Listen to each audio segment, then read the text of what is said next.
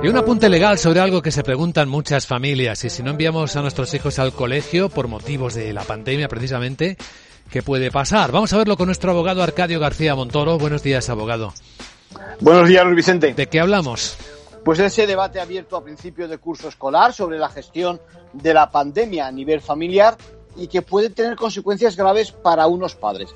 Fíjate en los hechos. Menores que no asisten a clase desde el inicio del curso, salvo para un examen, no porque ellos lo decidan, sino porque los padres justifican que se queden en casa ya que, y cito textualmente lo que alegan, la pandemia impide un desarrollo motriz y neurológico necesario para el despliegue de las capacidades cognitivas vitales para el aprendizaje y la distancia social, además, impuesta genera sentimientos de desconfianza ante los demás.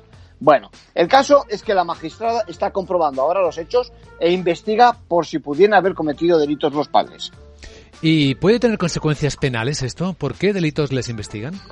Pues fundamentalmente dos, abandono de familia y por otra parte desobediencia.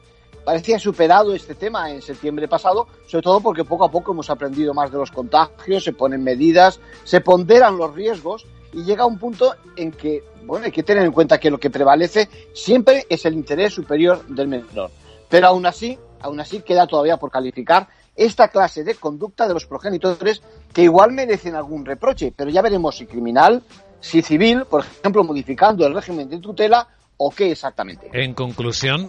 Bueno, pues todo va a depender del grado de atención que les presten esos padres formándolos en casa y sobre todo del seguimiento también que puede hacer el colegio de los estudios, porque conviene recordar que la educación en casa no está regulada en España. Así es. Gracias, abogado.